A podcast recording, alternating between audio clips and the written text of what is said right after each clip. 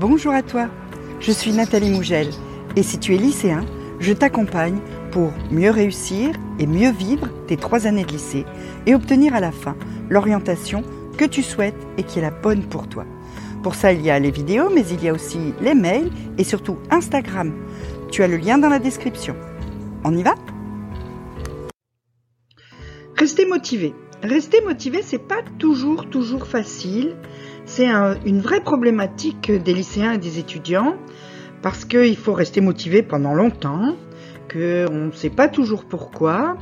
Et puis qu'en plus, ben là, euh, par exemple, le printemps arrive, on n'a plus besoin de masque, il va commencer à faire beau, et tu vas avoir envie d'aller boire un verre avec tes copains, d'aller au cinéma, d'aller à la plage, d'aller te promener dans le, parc le plus proche, etc. Enfin bref, de faire tout à fait autre chose que de faire ton travail pour le lycée ou pour la fac. Et pourtant, les échéances approchent et tu dois rester motivé.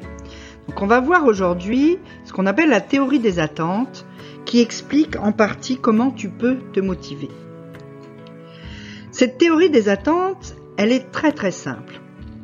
Elle part du principe que donc ta motivation est proportionnelle à la probabilité perçue par toi de l'atteinte des résultats. Qu'est-ce que ça veut dire?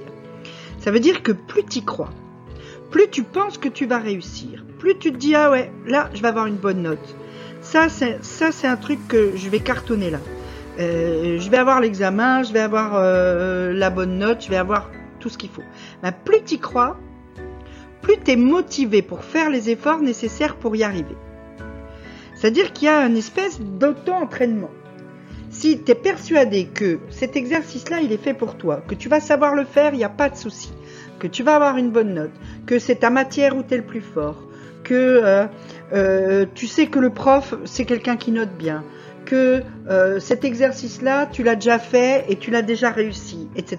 C'est-à-dire, plus tu as de facteurs qui te font penser que cette tâche-là, tu vas la réussir, plus tu vas avoir envie de réussir et donc plus tu vas faire ce qu'il faut pour réussir.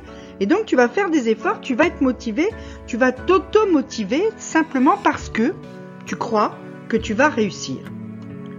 Et l'inverse est vrai aussi.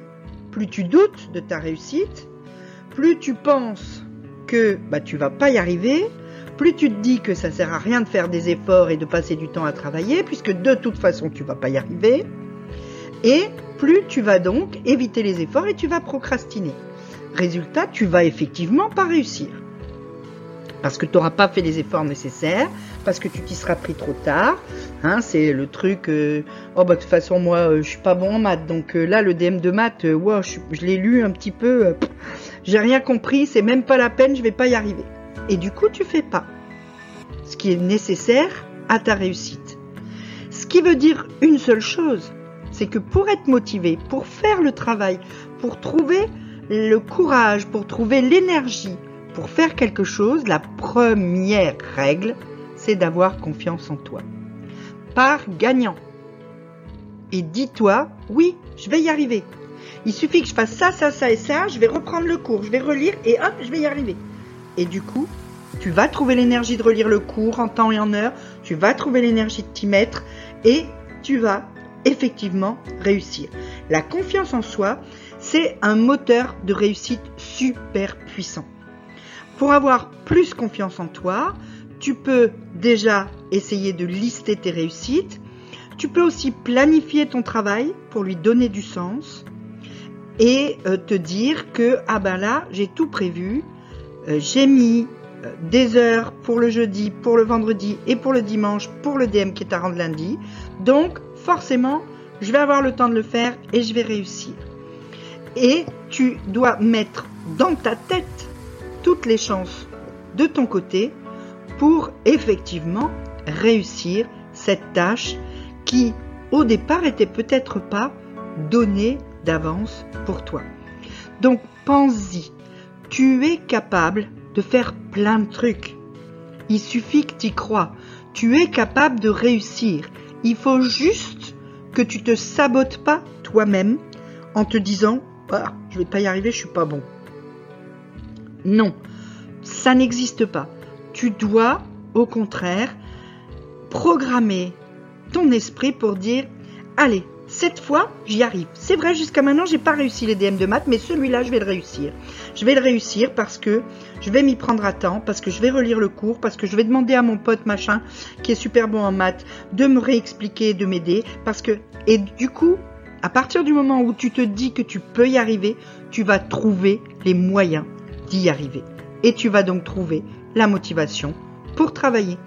C'est pas tout à fait aussi simple, mais ça marche. Je t'assure que ça marche. Si tu as des questions, tu peux me les poser en commentaire.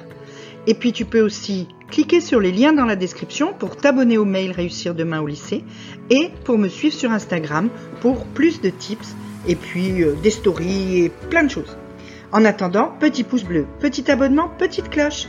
À très vite